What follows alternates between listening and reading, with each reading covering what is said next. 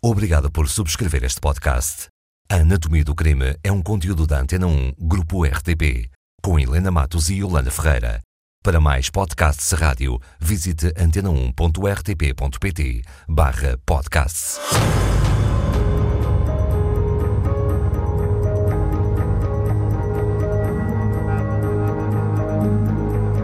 Quando? Fevereiro de 1933. Onde? Lugar de Oliveira, na freguesia de Soalhães, Conselho de Marco de Canaveses. O quê? Uma mulher, Arminda de Jesus, é queimada viva.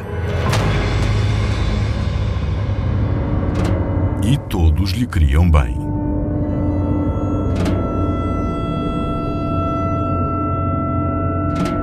Recuamos 80 anos. O que aconteceu neste mês de fevereiro de 1933? Bem, eu creio que essa era a pergunta que assim mesmos se faziam no dia 27 de fevereiro de 1933. Um juiz, o escrivão, o oficial de diligências, o delegado procurador da República e os dois médicos que estão precisamente em Oliveira, na freguesia de Soalhães, Conselho de Marco de Canaveses, para proceder aos atos necessários à autópsia do cadáver de Arminda de Jesus, ou Arminda Alves, também assim conhecida, ou aquilo que sobrar a dele. Ou É a seja, senhora que apareceu queimada. Sim, o torso, digamos que aquilo que tinha sobrado do seu cadáver é aquilo que estes homens têm diante de si. A autópsia tem lugar e as conclusões eh, desse exame, se- e, portanto, era evidente que tinha havido um homicídio, quer dizer, mas as conclusões desse exame são extraordinariamente perturbantes por aquilo que revelam. Nós temos eh, ainda hoje disponível o relatório de autópsia deste crime e a conclusão, e agora eu estou a citar, é extraordinariamente perturbante. Ele diz: Não sendo a fratura de natureza a provocar a morte imediata, embora a pudesse originar posteriormente, e que, tendo conhecimento pelas informações colhidas que as lesões pelo fogo foram feitas logo depois da agressão que provocou a fratura, deve a morte ter tido como causa direta as queimaduras. Ou seja, Assim, a Arminda foi agredida e depois queimada. Arminda foi agredida. Dessa agressão resultaram Fraturas. uh, vários problemas, nomeadamente uma fratura tão grave que, não lhe tendo causado a morte Poderia imediata, provocar. poderia vir a provocá-la depois, só que, entretanto, entra outro elemento, que é o fogo. E isso é claro no relatório da autópsia. Arminda de Jesus, quando começou a ser queimada, ainda estava viva.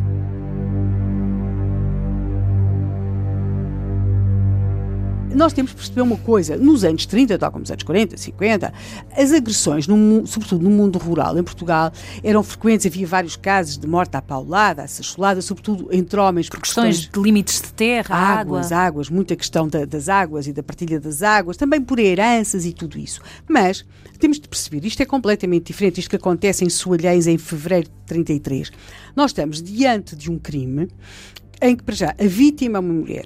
Essa mulher foi agredida primeiro. E em seguida, quando ela ainda está viva, começa a ser queimada. Isto é absolutamente invulgar no- no- nos crimes que Tem nós contornos encontramos de na época crueldade. é? ainda mais invulgar, e aí a questão da crueldade coloca-se, é que os envolvidos neste ato, neste crime, não odiavam Arminda de Jesus. Aliás, eram seus parentes, mas isso não quer dizer nada, porque muitas vezes havia agressões eh, graves entre parentes. E- Mas eles não odiavam. Arminda de Jesus era uma pessoa estimada e querida Isso não faz sentido localidade. algum, Helena. Faz todo o sentido se nós, neste quadro, introduzirmos uma palavra chamada superstição.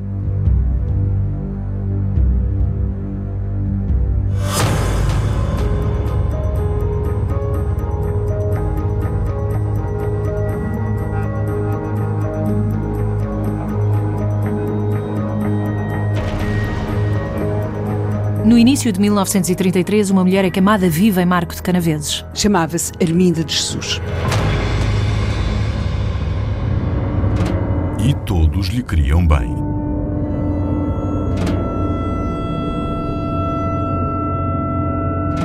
Quais foram as causas da morte desta mulher em Marco de Canaveses? Queimada viva não é uma morte comum e não foi acidental. Não, não era de modo algum comum e aquilo que acontece, a primeira versão destes factos vai chegar-nos a 28 de fevereiro, portanto, três dias depois de, de- de tudo ter acontecido, um dia depois da autópsia, eh, através do Jornal de Notícias. O Jornal de Notícias era um jornal do Norte e, portanto, estava muito mais próximo eh, de Soalhães e E foi em fevereiro, nós estamos numa época de incêndios, não foi acidental. Não, foi não, não. provocada Foi- e foi- isso é, é, é tudo assumido desde o princípio. O, o, o Jornal de Notícias traz, neste dia 28 de fevereiro, na sua primeira página, uma fotografia. Uma fotografia de quatro homens e um rapaz, que apresenta como responsáveis por aquilo que aconteceu em Soalhães. E o título é No Marco de Canaveses é queimada em vida uma mulher. O Jornal de Notícias vai eh, logo dar uma explicação para os factos e agora estou a citar. Os celerados, estúpidos e inconscientes não mostram o mínimo constrangimento pelo seu crime. Quem eram? Eram vizinhos e até parentes de Arminda de Jesus. Mas nós temos de perceber porque é que aqueles, estes quatro homens e este rapaz, que o Jornal de Notícias logo classifica como acelerados, estúpidos e inconscientes, que não mostravam qualquer constrangimento. E que até estimavam. feito. Mas supostamente. O, porque é que, qual era a explicação que eles estavam? Aliás, a fotografia é quase perturbante, porque é como se eles olhassem para o fotógrafo com uma enorme tranquilidade, à espera que todo aquele equívoco uh, se desfizesse. Nós vamos colocar esta fotografia na página de Facebook do programa em Anatomia e, do Crime. Exatamente. E aquilo que nós temos é que eles acharam que tinham feito alguma coisa por bem e para ajudar a Erminda. Eles acham que a estavam a libertar de um demónio que a atormentaria. Os detidos têm nome. Eles bruxaria, são, portanto. Bruxaria. Os detidos têm nome. Eles serão Manuel de Queiroz Correia, Francisco Queiroz Correia, António Queiroz Correia, Anastácio Pereira e um menor Manuel. Vizinhos, menor, todos da mesma família. Todos, muitos deles da mesma família uhum. e todos ligados entre si por laços de parentesco e vizinhança. Há uma pessoa que não está aqui, mas que é também muito importante em tudo aquilo que aconteceu nessa noite de 25 de fevereiro de 33 em Soalhães.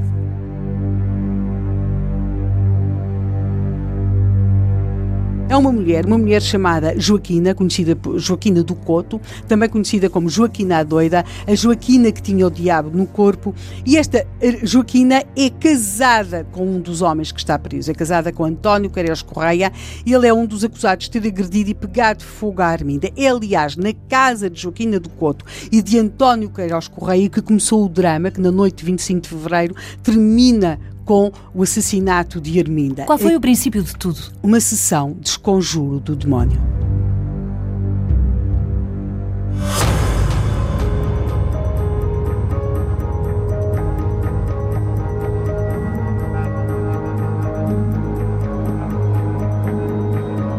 Tudo começou com uma sessão de esconjuro? Sim, na casa de Joaquina do Couto. Mas quem morre, queimada viva, é Arminda de Jesus. E todos lhe queriam bem.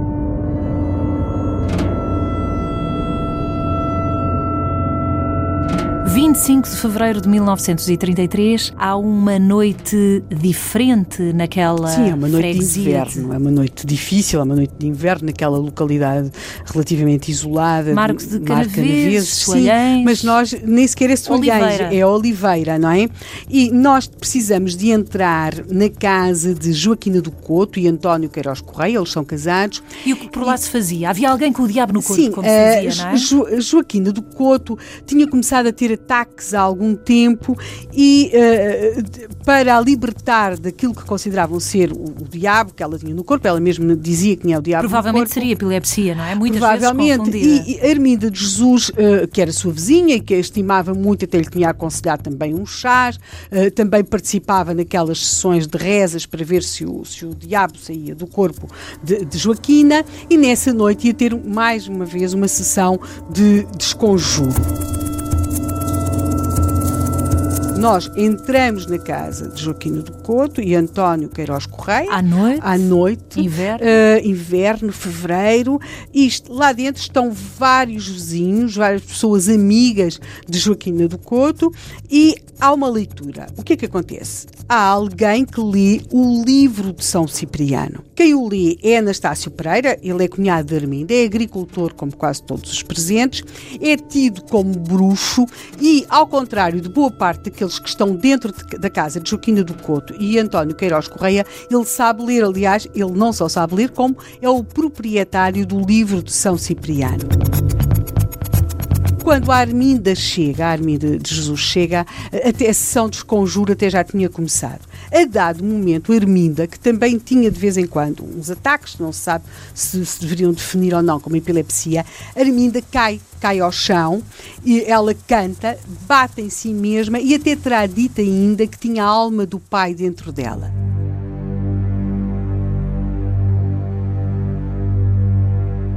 Aí, Joaquina do Couto, a tal vizinha que também tinha ataques e, que uns conheciam como Joaquina E por quem se tinha feito essa reunião? E por causa de quem se tinha feito uhum. toda aquela reunião, terá começado a gritar: ponham essa mulher lá fora, que está excomungada.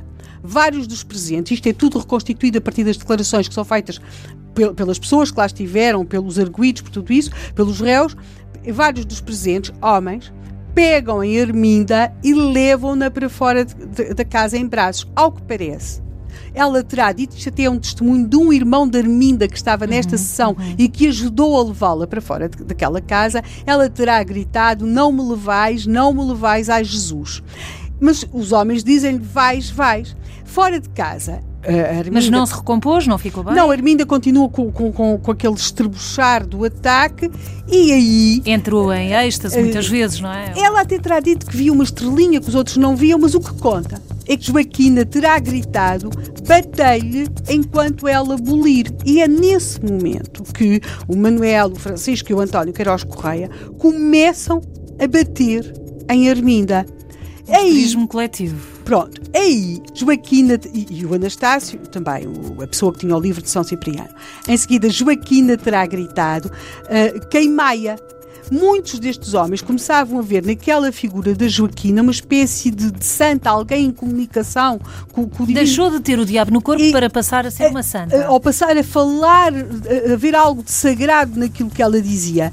E aí, estes homens que estavam a agredir a Arminda continuam a agredi-la e de repente começam a pegar fogo com a caruma dos pinheiros. Continuam sempre a pôr mais caruma em cima do corpo de Arminda e, de repente, mais ou menos 10 a 15 minutos depois, tudo aquilo termina, eles estão diante do que resta do corpo de Arminda e recolhem as suas casas, esperando que no dia seguinte tudo Arminda tenha ressuscitado e que esteja bem, porque a Arminda, como eles vão sempre dizer, era alguém que estimavam profundamente.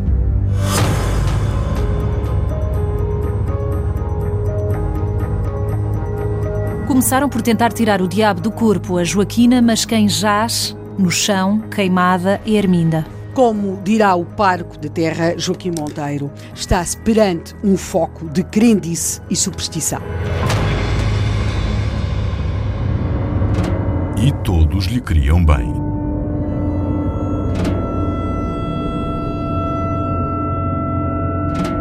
Queriam tirar o diabo do corpo a uma ou outra mulher que não Joaquina. Arminda. Mas no fundo foi Arminda, uma das pessoas que tentava tirar o diabo do corpo de Joaquina, que jaz agora. Que acabou vitimada por aquilo que este Agredida, padre. queimada. Este padre, este padre Joaquim Monteiro, ele é muito veemente nas declarações que faz na época às autoridades sobre o que acontecia na casa dos seus paroquianos e que acontecia para grande fúria dele, não é?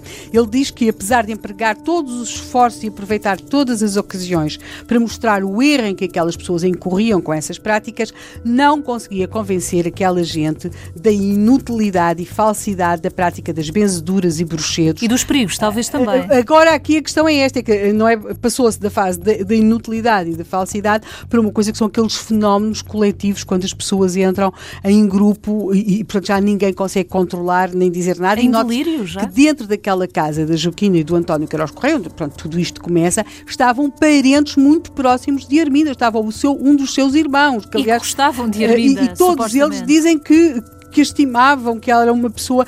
Todos eles dizem infeliz Arminda era muito boa mulher, nunca tiveram a intenção de a matar. Aliás, eles, quando tudo aquilo acaba, termina, recolhem a sua casa. Porque onde, imaginavam que ia sair quase renascida como uma fênix, Arminda, é? porque acham que a vão reencontrar viva no dia seguinte.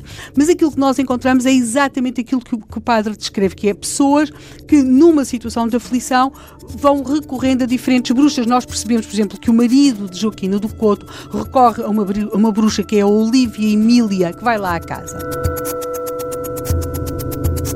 Essa bruxa uh, diz que a Joaquina deve sair da cama e que tem de fazer uns defumadores, mas a Joaquina mas não quer Mas como é que se viraram para a Arminda em vez de Joaquina? Depois, antes de lá chegarmos, o próprio padre Joaquim Monteiro foi à casa da Joaquina e também a confessa e fala com ela. E a certa altura chegamos a, àquelas sessões que lhes parecem ser o mais eficaz da leitura do livro de São Cipriano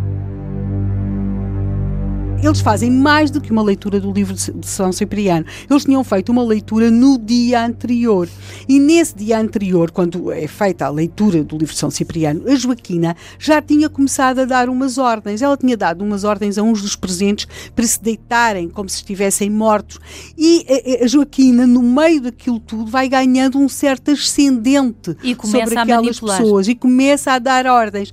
E aquilo, portanto, terminou os conjuros do dia 24 e no dia 25 eles voltam a fazer uma sessão. E é nessa sessão que a Joaquina aí já não dá apenas ordens para que umas pessoas se deitassem no chão como se estivessem mortas e depois se levantassem. Não, ela dá já outro tipo de ordens, que é o bater na e aconteceu ser a Arminda, provavelmente porque era uma das pessoas mais próximas que ela tinha, que era a sua grande amiga, e porque também uh, entrou na, também Com ela mesma assim? teve um ataque durante aquela sessão e portanto podia ser outra pessoa qualquer.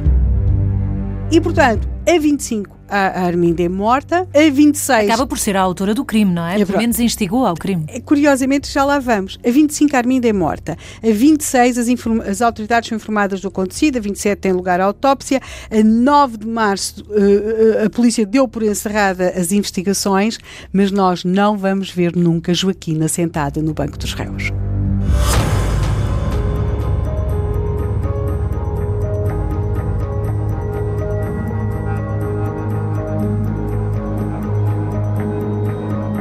Uma sessão de esconjuro resultou um morto, uma mulher, Arminda. Há lugar a julgamento? Sim, o julgamento tem lugar um ano depois.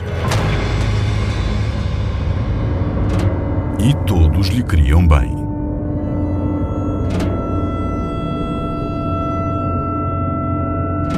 Depois da morte de Arminda, houve uma autópsia e da autópsia resultou. Que a Arminda tinha sido agredida e queimada viva.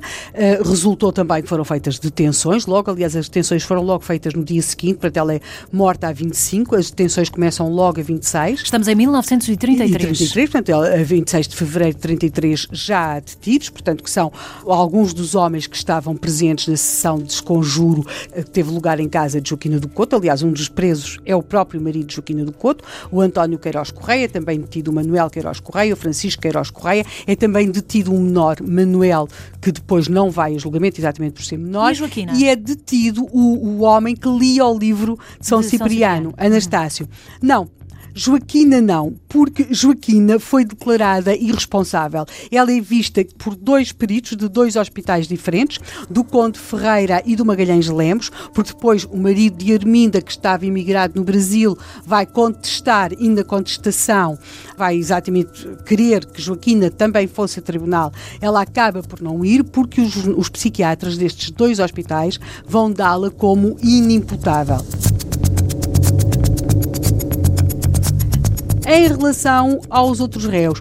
É, é muito interessante nós vermos. Porque no fundo foi Joaquina que instigou um bocadinho aquela morte. É, é, a opinião do marido de Arminda. E Arminda não, tinha filhos, deixou tinha Deixou dois filhos, deixou dois filhos, mas não é a opinião dos psiquiatras do Conde Ferreira e do Magalhães Lemos, onde se concentravam grandes celebridades. Enfim, também pode ter instigado, mas os outros mataram, os outros Bem, agrediram e os outros queimaram. Aquilo que nós temos aqui é uh, na defesa. O que é que diz a defesa destes hum. homens? Eles confessam claramente o que fizeram. Eles acham que não fizeram crime algum e eles dizem que praticaram aqueles atos absolutamente convencidos de que a pessoa da infeliz Arminda coisa alguma sofreria o advogado de defesa destes homens o que vai dizer é que eles tiveram um momento de um estado de loucura, eles não Coletiva. tinham nenhum motivo para fazer aquilo e, portanto, só altamente sugestionados e contagiados pela histeria da Joaquina é que, supondo o diabo no corpo da Arminda, eles acabaram por a matar, mas sem a intenção de a matar.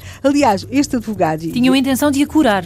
Tinham a intenção de a curar. Aliás, é interessante porque o advogado de defesa vai alegar coisas que a nós hoje nos pode fazer alguma confusão, nomeadamente a grande estupidez dos seus clientes. Para lá da grande Está estupidez, e estou a citar, ele vai, vai, vai também referir como circunstâncias que devem ser tomadas como atenuantes o bom comportamento anterior, o que era verdade, a espontânea confissão do crime, a, a, longa prisão preventiva, a sugestão religiosa e supersticiosa, a intenção de evitar um mal, o imperfeito conhecimento do mal do crime, a imprevidência e a pobreza.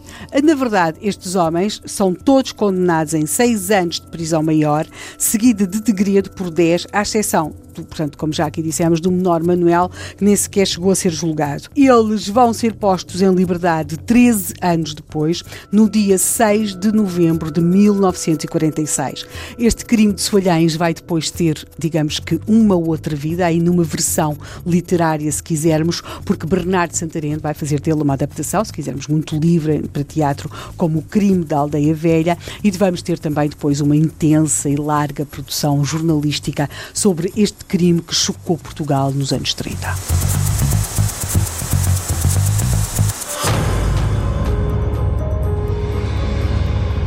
Com a subscrição deste podcast, sempre que um novo episódio seja produzido, ficará automaticamente disponível para que o escute. Subscreva outros podcasts visitando antena1.rtp.pt/podcasts.